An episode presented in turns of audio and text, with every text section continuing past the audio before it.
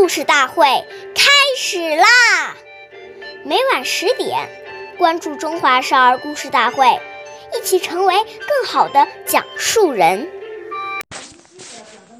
岁月易流逝，故事永流传。大家好，我是中华少儿故事大会讲述人许楚曼。今天我给大家讲的故事是《曾子内省》第四十九集。曾子是孔子的学生，叫曾参。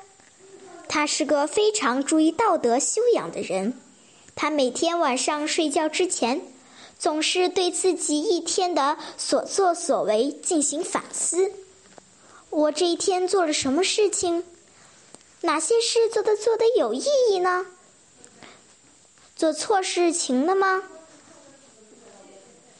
给做事是不是尽心尽力了呢？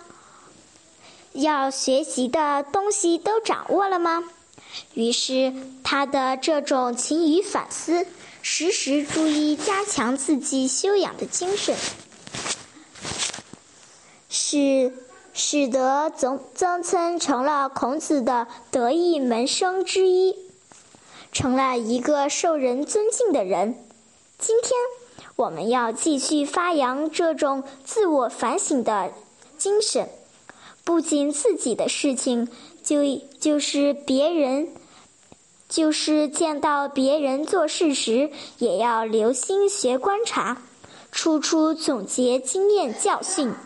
下面有请故事大会导师王老师为我们解析这段小故事，掌声有请。大家好，我是刘老师。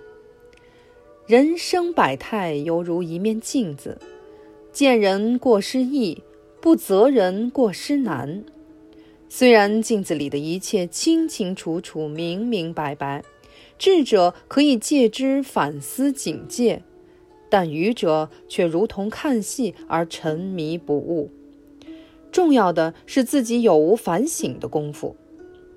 一个人如果能处处看到自己的本分，他就不会把时间浪费在指责别人的不是上了。如果把别人的缺点、过失放在心上，那就是等于把自己的心当成了垃圾桶。这样做是最傻的。